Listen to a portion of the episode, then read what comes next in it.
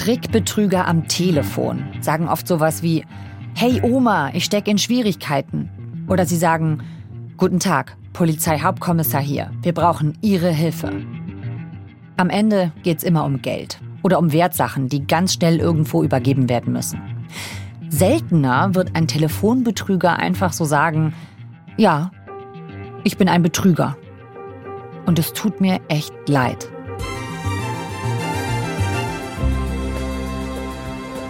Aber genau das ist in diesem Fall passiert. Per Zufall kommt die NDR-Investigativreporterin Angelika Henkel in Kontakt mit einem, der sich Herr Jäger nennt. Er ruft aus dem Ausland an, aus der Türkei. Jäger zockt seine Opfer ab und hat trotzdem ein schlechtes Gewissen, sagt er. Er trifft sich tatsächlich mit der Reporterin und gibt ihr Einblick in die organisierte Kriminalität. Eine Welt, in der Telefonbetrug abläuft wie ein Bürojob. Ihr hört 11KM, der Tagesschau-Podcast. Ein Thema in aller Tiefe. Mein Name ist Viktoria Michalzack. Heute ist Donnerstag, der 2. Februar.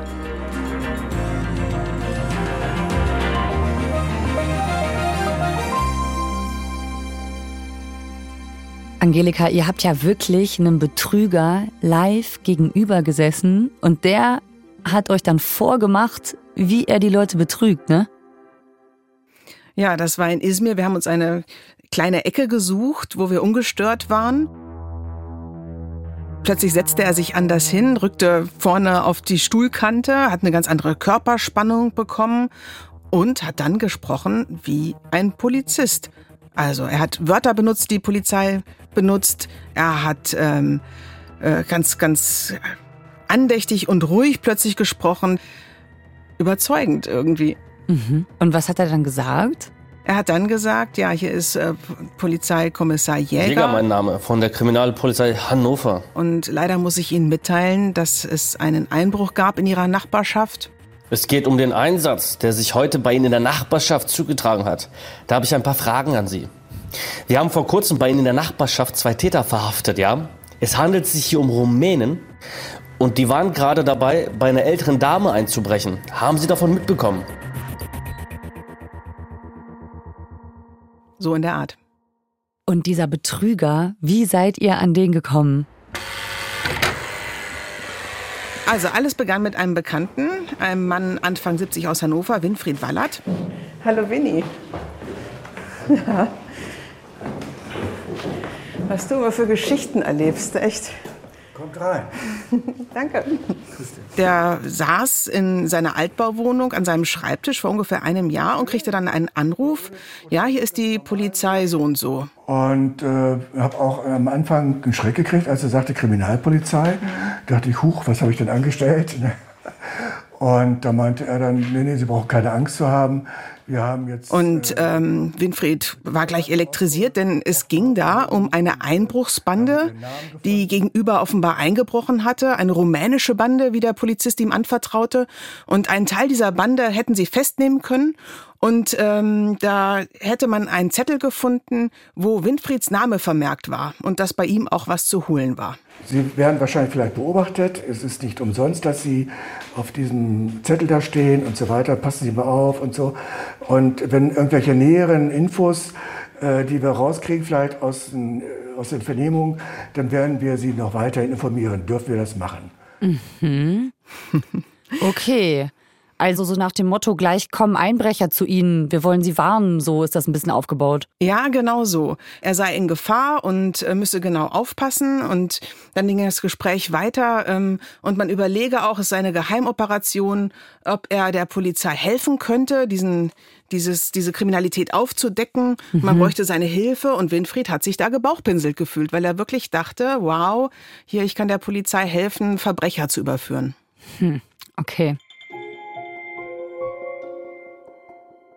Ja, die Geschichte entwickelte sich dann so, dass erzählt wurde, dass sie auch noch etwas Größerem auf der Spur seien, nämlich einem großen Falschgeldskandal wo die EZB Banknoten rausgeben würde und sie müssten das jetzt dringend kontrollieren, ob die Bank die richtigen Banknoten weitergeben würde. Ein bisschen obstrus.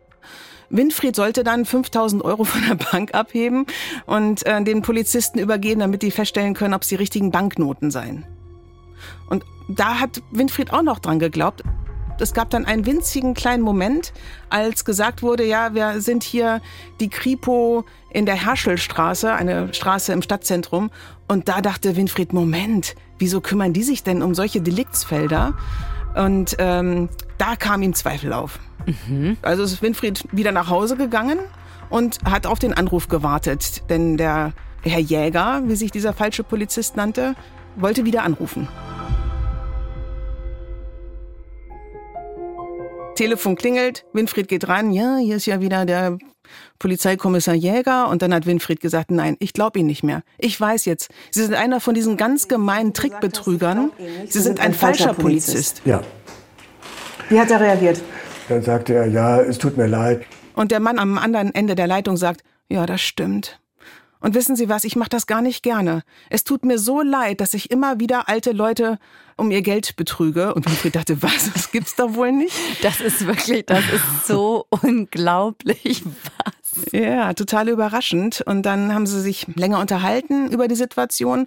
Und dann hat Winfried ganz pleatsch gesagt, wissen Sie was, ich war doch früher beim Norddeutschen Rundfunk beschäftigt. Wenn Sie möchten, stelle ich Kontakt zu Kollegen her. Und dann können Sie ja zeigen, ob Ihr schlechtes Gewissen groß genug ist, um ein Interview zu geben. Und sagt der Mann, ja, okay. Das war ich und vor allem ein Kollege, Lars Stuckenberg. Also ihr habt ihm geschrieben, hallo mhm. Herr Jäger, hier sind die Journalisten vom NDR. Mhm. Und was hat er geantwortet? Äh, ja, hi.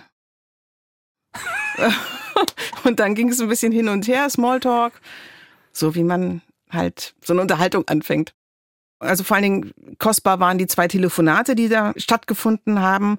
Er hat immer gesagt, er kann erst nach der Arbeit. Das fanden wir erst ziemlich lustig, haben aber dann kapiert, tatsächlich, es gibt richtige Arbeitstage, Arbeitszeiten, in denen er nicht zur Verfügung steht, weil er da halt seinem hm, Beruf, ich weiß nicht, einem Job nachgeht. Ähm, erzähl mal, äh, wie war das, als ihr mit dem telefoniert habt?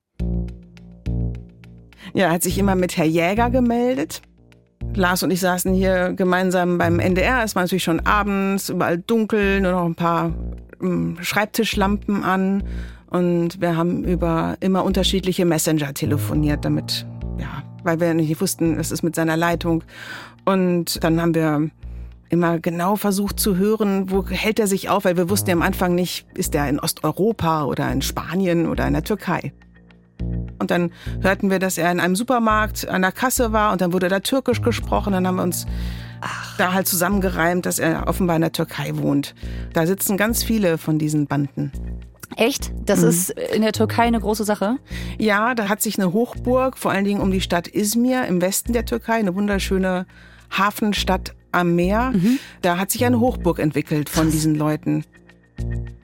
Vor allen Dingen sind das Leute, die hier aufgewachsen sind, Männer, die. In ähm, Deutschland? Mh, in Deutschland, deshalb sprechen die auch relativ gut Deutsch. Ja. Und kennen hier das Polizeivokabular und wie das hier so funktioniert und mit wem sie da telefonieren, haben sie auch eine Vorstellung. Man vermutet, dass diese Leute entweder abgeschoben wurden wegen Straftaten, wegen schwerer Straftaten, oder dass sie vor der Strafverfolgung geflüchtet sind dorthin und sich dort das halt wieder als Masche aufgebaut haben, weil man damit großes Geld verdienen kann. Deutsche Ermittler gehen davon aus, dass es zum einen Teil so richtige professionelle Callcenter gibt. Das sah man auch aus Bildern von Hausdurchsuchungen, dass da ja, wie so Anrufboxen, ne, wie so Nischen, ganz viele Anrufer parallel nebeneinander sitzen und telefonieren. Aber man geht auch davon aus, dass es eher so semi-professionelle Banden sein können in Wohnungen, wo zum Beispiel die Polizei halt auch mithört, wenn einer reinkommt, sagt, ich gehe mal eben was zu essen holen, wer möchte was, wie man sich das so vorstellt. Also richtig wie so eine Firma. Ja, es gibt mehrere Rollen, da sieht man auch, wie komplex so ein System ist. Also es gibt denjenigen, der anruft, der anruft, der anruft, 100, ähm, 200 Leute am Tag, genannt oft Filterer. Und wenn dann jemand anbeißt und es gibt die Möglichkeit, dass da was zu holen ist, dann übernimmt der Abschließer. Der kommt mit einer neuen Rolle ins Spiel, ist jemand, der ähm, sehr gut darin ist, die Menschen an den Haken zu lassen und ähm, weiter unter Druck zu setzen. Und nebenbei wird dann schon in Deutschland der nächste Mitarbeiter, das nächste Bandenmitglied, ja, Ja. wird informiert. Das ist der Logistiker. Der organisiert dann, wie weit das ist, wie weit man da hinfahren muss und organisiert, dass ein Abholer oder eine Abholerin, das sind auch ganz oft Frauen, dann da hinfährt und äh, klingelt und das Geld dann abholt als vermeintliche weitere Polizistin. Natürlich aber eine Komplizin. Ach so, richtige Mhm. Berufsbezeichnung. Filterer, Abschließer. Ja, geteilte Rollen. Wahnsinn. Organisierte Kriminalität. Man geht davon aus, dass die Logistiker Vertrauensleute sind zu den Leuten in der Türkei, dass man sich schon von früher kennt. Mhm. Und äh, die Abholer, das sind in der Regel Leute, die ähm, ja das Plankton in der Nahrungskette, Drogenabhängige oder Menschen, die ganz dringend Geld brauchen, weil sie spielsüchtig sind. Hm. Die werden manchmal mit eBay Kleinanzeigen angeworben oder manchmal sieht man auch am Laternenpfahl so 5000 Euro für einfachen Job. ich weiß nicht, ob du das schon mal gesehen hast. Ja, Nee. genau. Ich habe mich mal gewundert, aber offenkundig sind das solche Angebote. Aber es ist doch kein türkisches Phänomen, oder? Also ich meine, Trickbetrüger gibt's ja überall. Aber das hörte sich gerade so an, als wäre es so ganz spezifisch so ein deutsch-türkisches Phänomen. Also dieses falsche Polizisten, da blicken die Ermittler tatsächlich ganz viel in die Türkei. Es ist aber so, dass nicht nur Rentner und Rentnerinnen in Deutschland betroffen sind, sondern auch in Belgien, in den Niederlanden, überall gibt es diese Betrugsanrufe. Ja, da wo das Geld zu holen ist und in vielen europäischen Ländern gibt es nun mal viel Geld bei älteren Leuten zu Hause. Wie ging das denn jetzt weiter mit Herrn Jäger? Ja, irgendwann dachten wir, jetzt müssen wir mal Nägel mit Köpfen machen. Und dann haben wir ihn gefragt, wo können wir uns am besten treffen. Und dann haben wir uns verabredet und sind hingeflogen mit einem Billigflieger. Ja. Also ihr seid da in Izmir am Flughafen oder wo habt ihr euch mit ihm verabredet?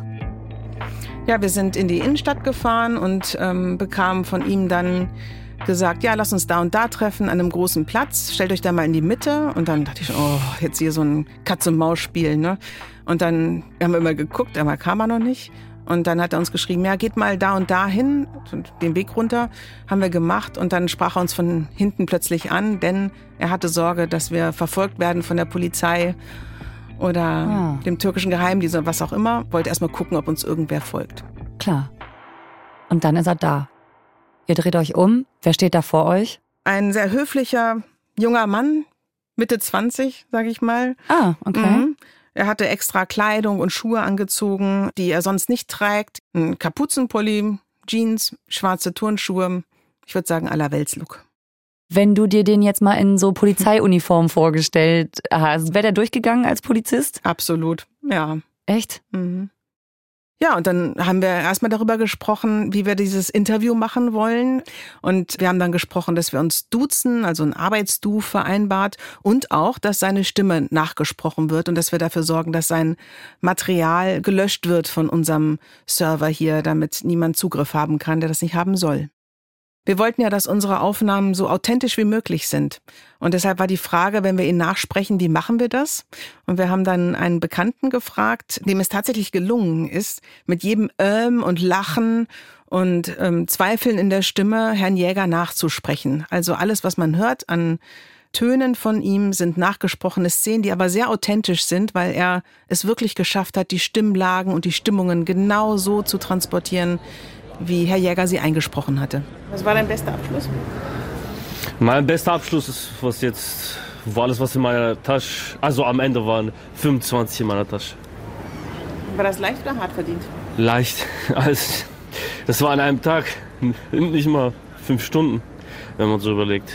Jetzt rechnen wir aus 25.000 geteilt durch fünf. Er hat uns auch gezeigt, wie man das macht. Also er ähm, guckt in das Telefonbuch, das örtliche, das gibt's ja auch ähm, online. Und geht dann so vor, dass er Namen eingibt, älter klingende Namen, mh, wie Winfried zum Beispiel. Das wäre so ein Klassiker, ne?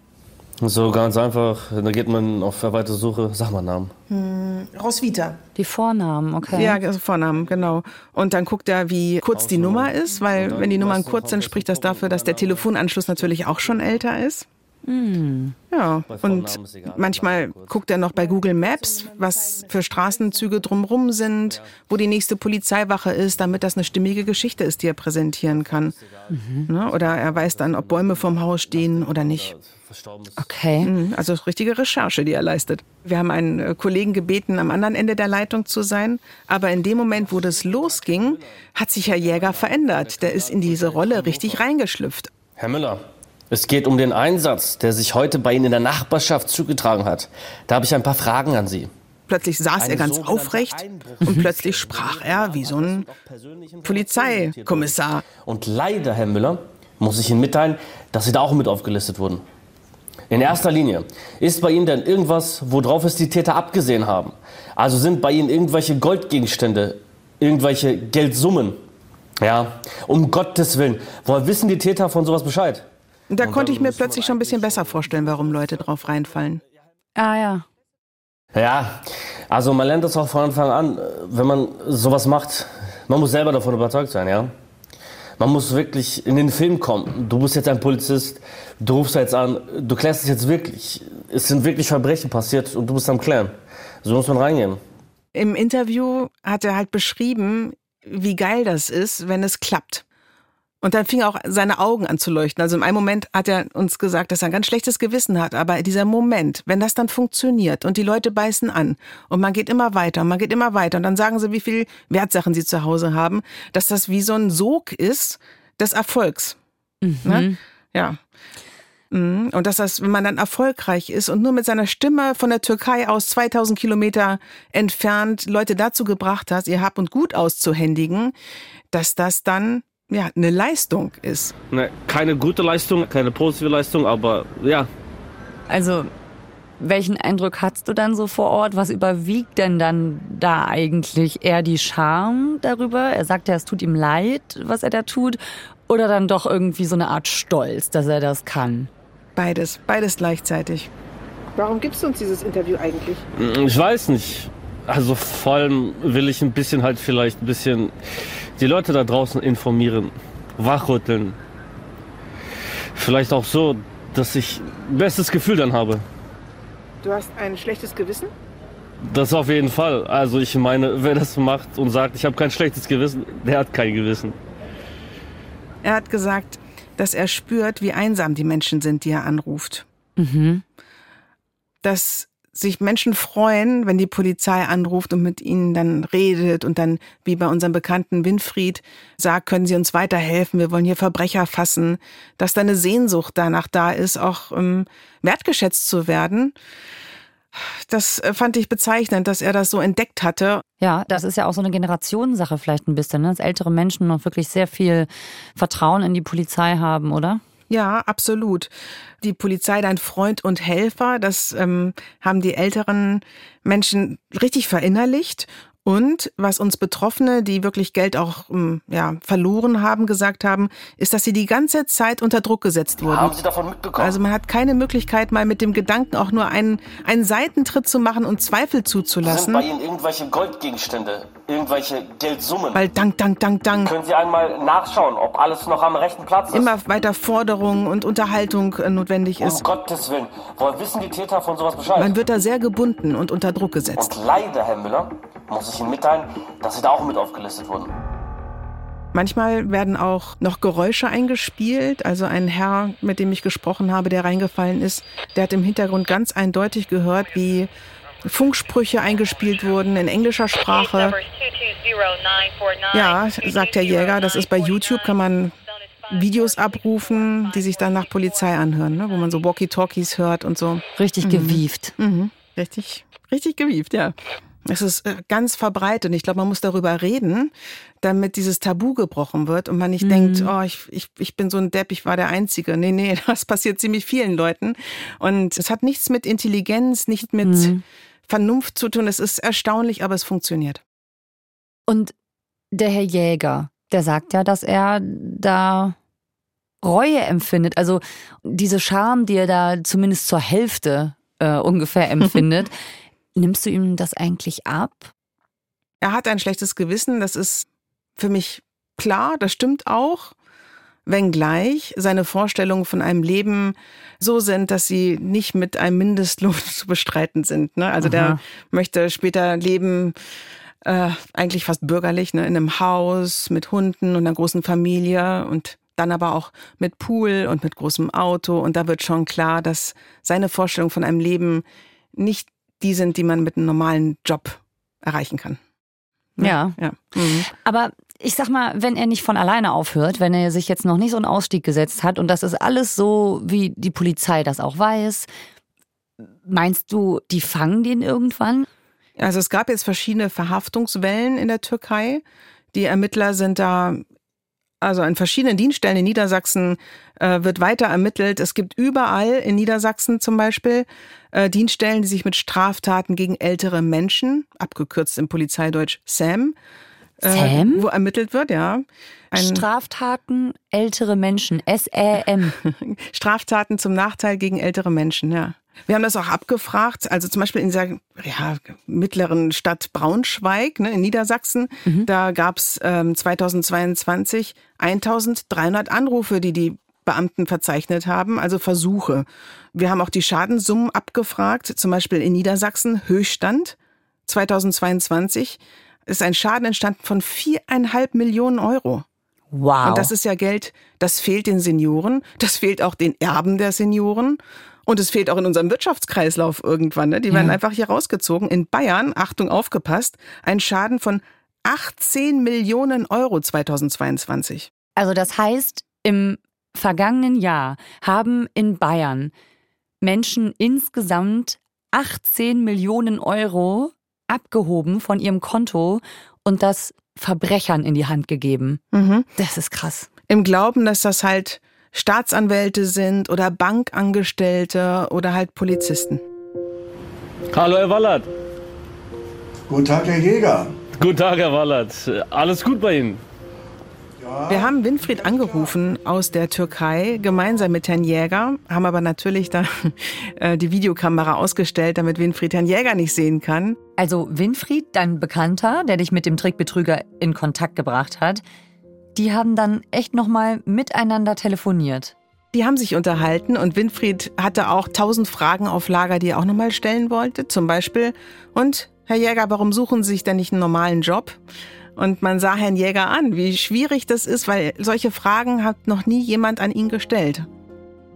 Klar, mhm. weil er ja sonst nicht konfrontiert wird. Genau. Herr Jäger, ich hoffe, ich hoffe, dass Sie doch nochmal einen regulären Job haben und viele arme Leute nicht hinter sich lassen. Und Ihnen wünsche ich auch alles, alles Gute, Herr Wallert. Und wie war das jetzt? Ein bisschen komisch auf jeden Fall, dass man ihn auch jetzt gesehen hat. Vorher kannte ich nur seine Stimme und Bild, glaube ich. Habe ich im Internet gesehen, als ich ihn also angerufen habe, ja. ja. Was soll ich dazu sagen?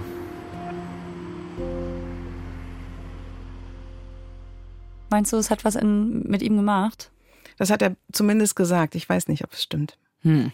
Ja, man muss natürlich auch aufpassen, wie viel man professionellen Betrügern glauben kann. Ne? Das genau. So Jemand, der mit seiner Stimme Leute betrügt, der kann natürlich auch uns betrügen. Ja, klar. Ja. Deshalb ist es wichtig, von Angesicht zu Angesicht jemanden zu treffen und ja auch einen Eindruck zu bekommen mhm. in der Recherche. Die ist ja jetzt in dieser Doku gemündet, die wir gemacht haben. Danach gab es auch Zuschriften, die gefragt haben, ja, und geben Sie jetzt Ihr Wissen der Polizei weiter? Denn wir haben ja auch mit der Polizei gedreht, wir haben Einblicke bekommen, mhm. aber es sind ja getrennte Rollen. Ne? Wir fahren dahin, um besser zu verstehen, um zu informieren, uns und natürlich dann auch unsere Zuschauer und Zuhörer und Zuhörerinnen.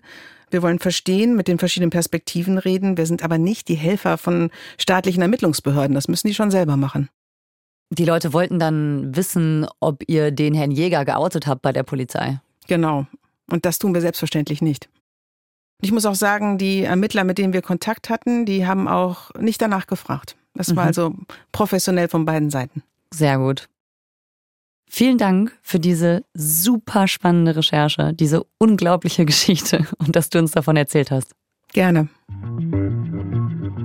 Das war unsere heutige Folge 11KM, der Tagesschau-Podcast. Angelika Henkel hat mit ihrem Kollegen Lars Stuckenberg Herrn Jäger getroffen und recherchiert zum Thema Trickbetrug für die NDR-Doku Tatort Telefon, wie falsche Polizisten Millionen erbeuten.